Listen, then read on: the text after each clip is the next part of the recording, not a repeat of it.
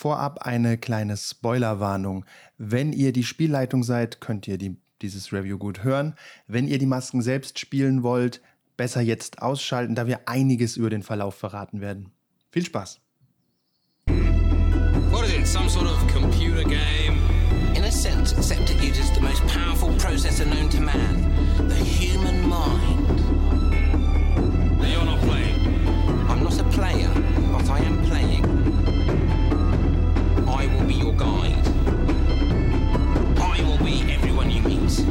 Every creature you encounter, every trap you spread.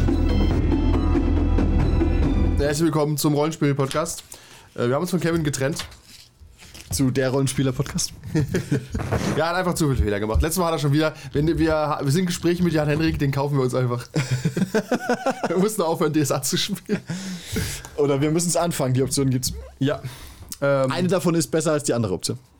das, das ist beides okay. Ich habe sogar in Horrorcore einen Verweis auf DSA drin gehabt, irgendwie mit. ja ähm, vorne im Intro. So, hey, pass auf, wenn du wissen willst, was Rollenspiele sind, liest halt das DSA-Regelwerk durch oder so, aber belaste uns nicht mit dieser Frage.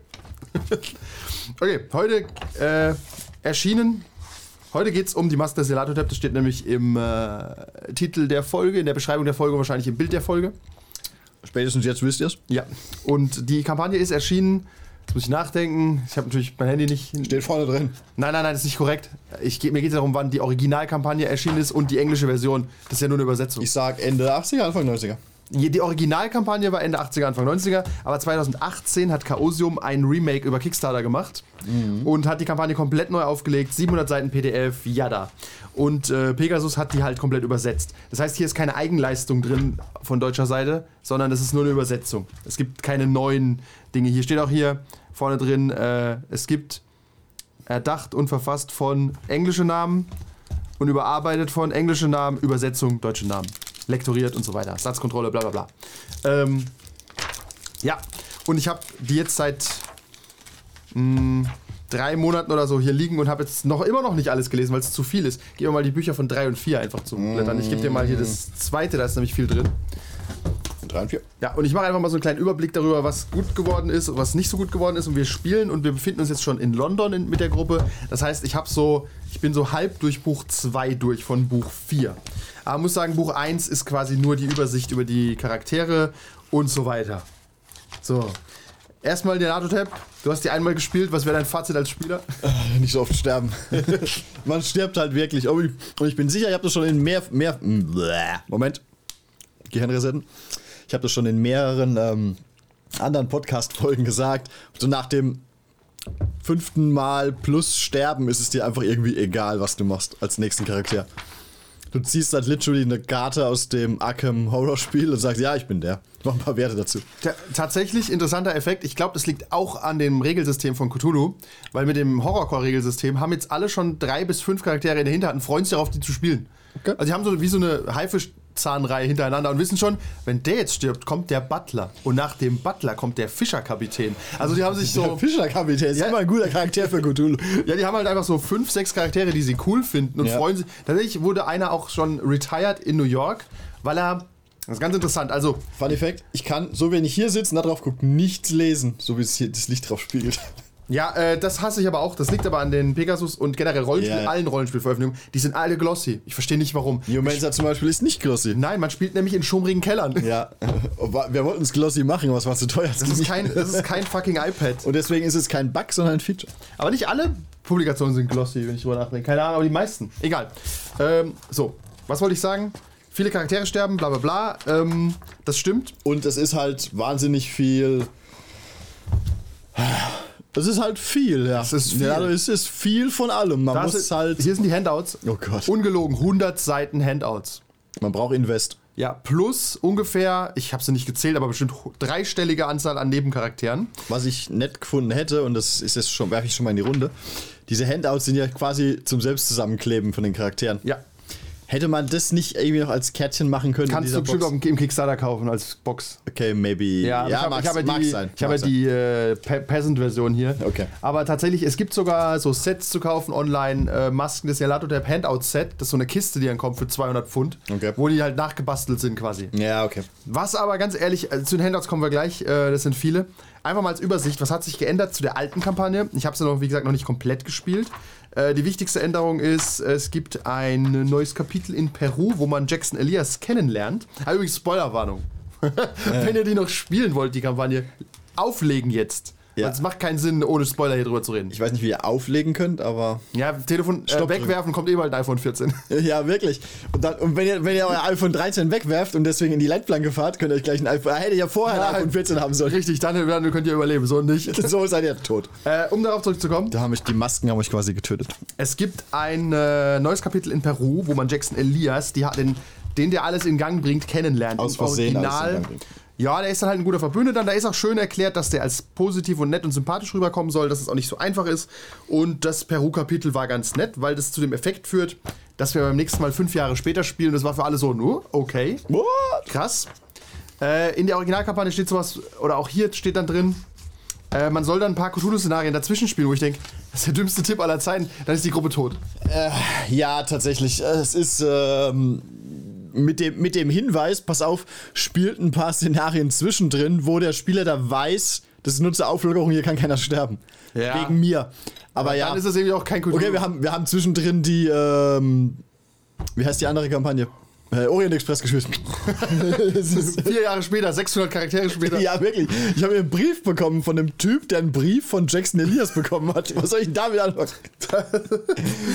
Äh, das ist tatsächlich, das haben wir gut gelöst und auch hier in der Kampagne ist es, glaube ich, so angelegt. Und zwar gehen wir mal Buch 1 bitte. Ich Buch tausche, zwei. ich tausche gegen Buch 3. Okay. Buch 2. Ähm, es Ja. macht also tatsächlich eigentlich ziemlich Sinn, die quasi Cthulhu-technisch am Stück zu spielen.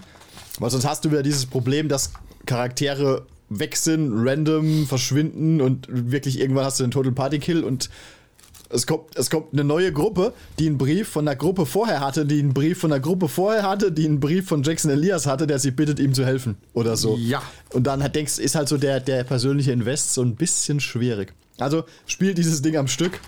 Oh, mir fa- fallen jetzt hier schon wieder ganz grobe Sachen auf. Spielt das Ding am Stück. Also es ist auf jeden Fall äh, Kurzfassung, Too Long Didn't Read, ist schon eine empfehlenswerte Kampagne. Die Arbeit für den Spielleiter ist aber vollkommen absurd. Also die, es ist auch schlecht sortiert in dem Buch. Es ist ein Kauderwelsch an Informationen. Ich habe das PDF auf, ich habe das echte Buch auf und ich brauche beides die ganze Zeit. Also ich muss die ganze Zeit hin und her blättern. Erster Kritikpunkt ist schon mal, es gibt die PDFs nur als Einzelbücher, nicht als Komplettbuch.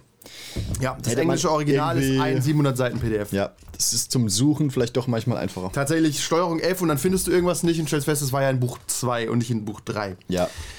Äh, und zwar, so sieht es aus. Ähm, bei der Beerdigung von Jackson Elias in New York, weil der ja stirbt, habe ich einfach allen gesagt, jeder sollte schon mal zwei, drei Charaktere in Hinterhand haben und die waren alle da. Das heißt, Jackson Elias kennt jeden Charakter, der vorkommt. Das heißt, er kennt 40 sehr kuriose Leute oder so im Laufe der Kampagne. Ja. Aber man kann immer sagen, ja, den habt ihr aber gesehen bei der Beerdigung. Ein paar Leute haben wir auch ausgespielt, aber ein paar andere haben wir als schattenhafte Figuren im Bei dieser, Hintergrund bei dieser. Beerdigung stehen, stehen so viele verrückte Dudes und Dudettes rum. So when, ein when, your, Großwildjäger mit einer Flinte. ja, when your random character is in a cutscene.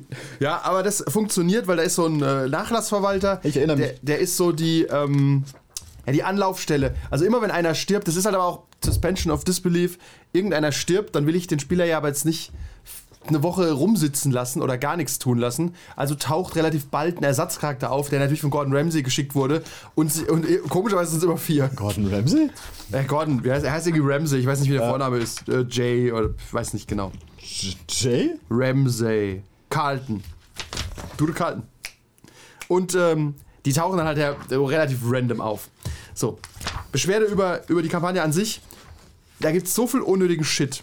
Also wirklich so, so wahnsinnig beschissen unnötiger Shit. Zum Beispiel bei der Recherche am Anfang können die einfach mal durch ganz Amerika reisen und unnötigen Scheiß erforschen. Die können zu der Schwester von Carlyle gehen, in der Bibliothek rumeiern, irgendwelche Mini-Informationen haben. Ja. Dann ist diese, diese Bibliothek und das Anwesen von der Schwester von Carlyle komplett hier kartografiert äh, mit allem Möglichen an Infos, die sie finden können und nichts davon ist relevant.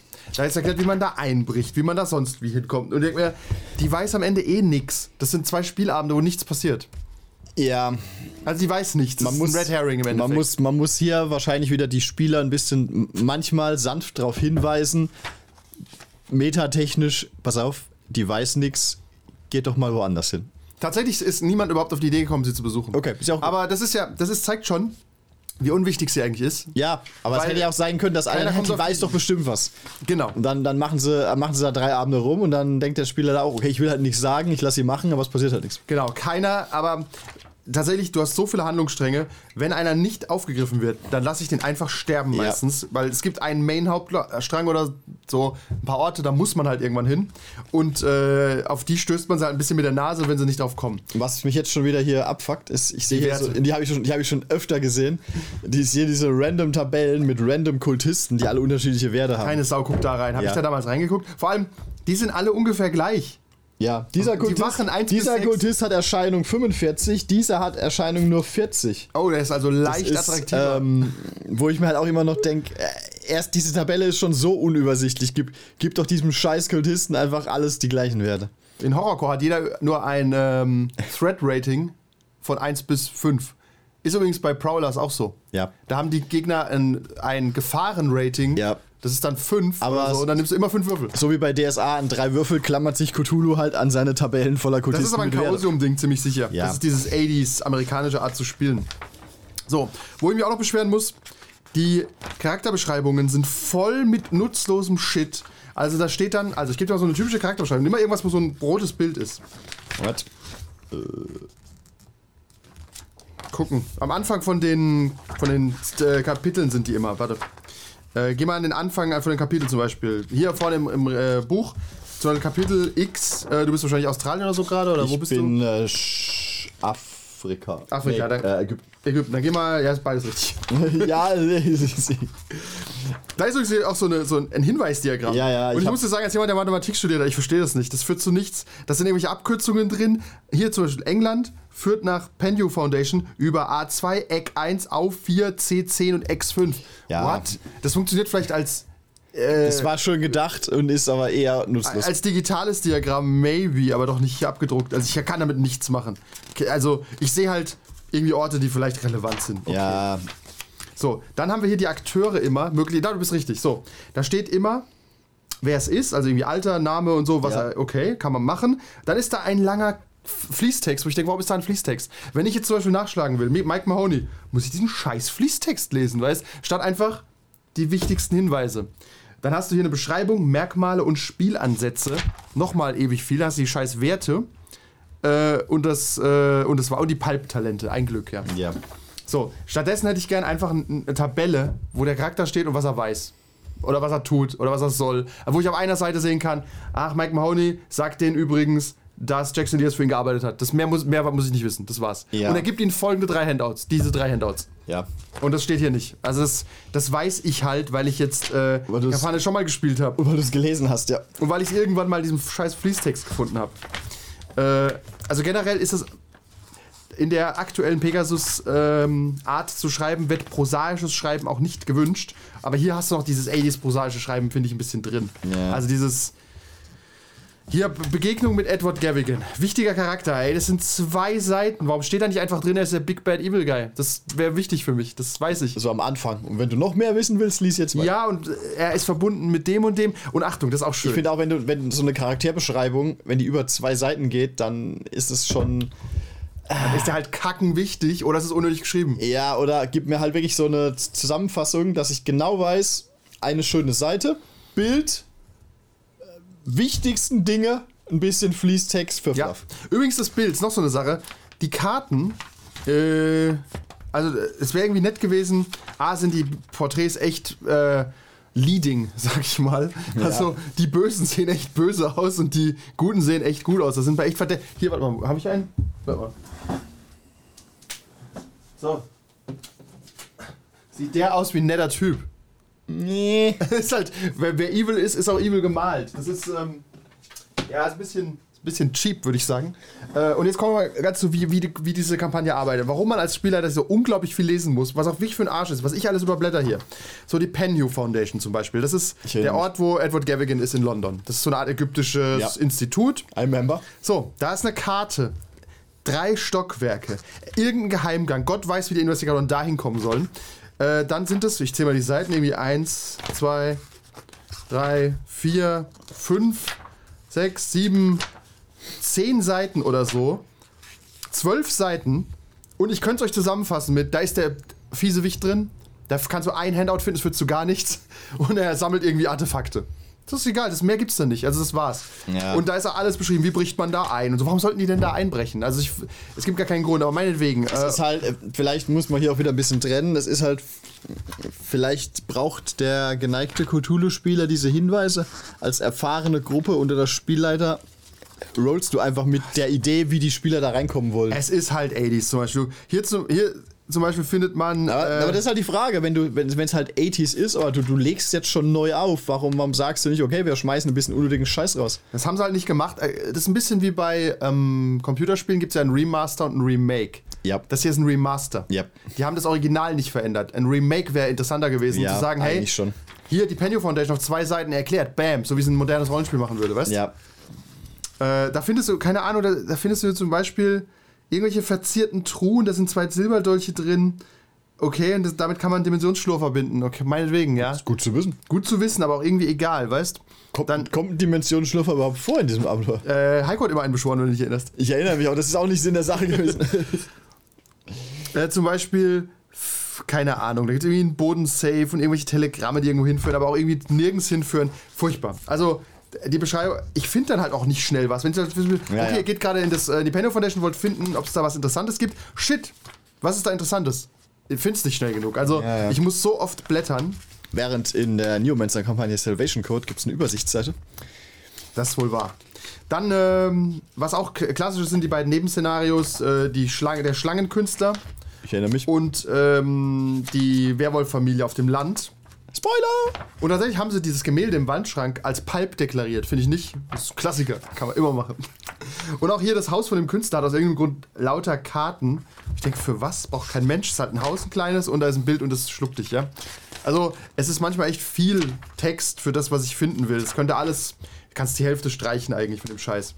Dann kann man sich darüber streiten, ob es solche Red Herrings überhaupt geben soll, aber beiden Gruppen machen die Red Herrings eigentlich Spaß. Das sind eigentlich gute Szenarien. Es ist ja okay und im Grunde lockert es ein bisschen auf. Du hast halt natürlich wieder das Risiko, dass einer drauf geht. Wobei dann bist du immerhin in der Kampagne und dann ist es nicht so schwierig, einen neuen Charakter einzuführen.